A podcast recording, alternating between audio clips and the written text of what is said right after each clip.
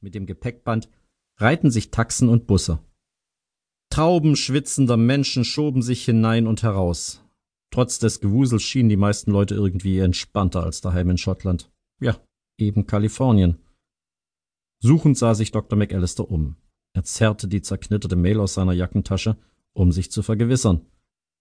Die Ankunftszeit und das Terminal stimmten, folglich müsste in Kürze ziemlich genau an dieser Stelle jemand aufkreuzen, um ihn einzusammeln.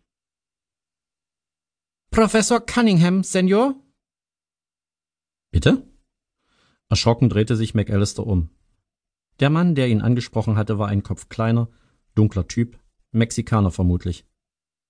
Äh, nein, nein, Sie verwechseln mich. Sie, Sie, Professor Cunningham, Senor.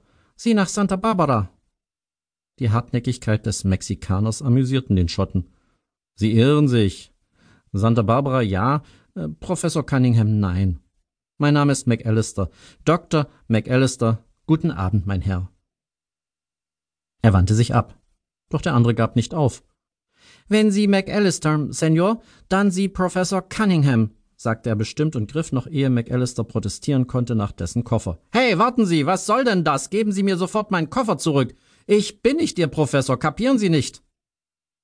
Ein Verdacht keimte in ihm auf.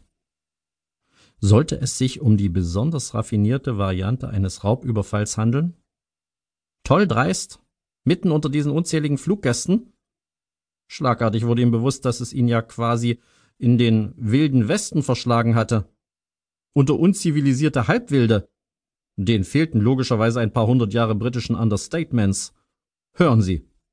Wenn Sie nicht umgehend stehen bleiben und mir meinen Koffer wiedergeben, alarmiere ich die Polizei. Einige Passanten wandten sich neugierig nach dem merkwürdigen Paar um. Der Mexikaner scherte sich weder um sie noch um McAllisters Gezeter. Ungerührt packte er den Koffer des Schotten in den bereitstehenden Wagen. Sie, Dr. McAllister, Sie also Professor Cunningham, Senor. Sie wollen nach Santa Barbara, ich Ihr Fahrer.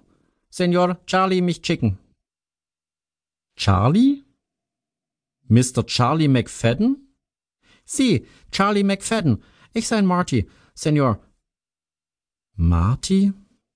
McAllister zerrte seinen Zettel erneut aus der Tasche. Tatsächlich, der Mann, der ihn abholen sollte, hieß Marty. So stand es jedenfalls in der Nachricht von diesem McFadden. Verwirrt stieg der Chirurg ins Auto. Der Wagen ließ nichts zu wünschen übrig. Ein ziemlich neues Modell einer ziemlich noblen Marke, getönte Scheiben, weiches Leder, in der Minibar gekühlte Drinks. Das roch nach Geld. Das roch nach Hollywood. Das entsprach seinen Erwartungen.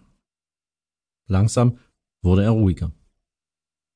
Vielleicht hatten ihm seine vom langen Flug strapazierten Nerven einen Streich gespielt. Und er hatte irgendetwas an der verworrenen Rede des Mexikaners falsch verstanden. Ihm schien eine Erklärung nötig. Ähm, sorry, tut mir leid, also ich wollte Sie nicht bruskieren, Marty, nur die Geschichte mit diesem Professor, das hat mich irgendwie irritiert. No problemo, Senor, alles gut, you're welcome.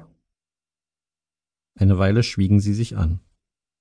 Marty buxierte sein Gefährt gekonnt durch ein unübersichtliches Gewirr stark frequentierter Straßen, bis sie schließlich auf einen nach Norden führenden, vielspurigen Highway einbogen.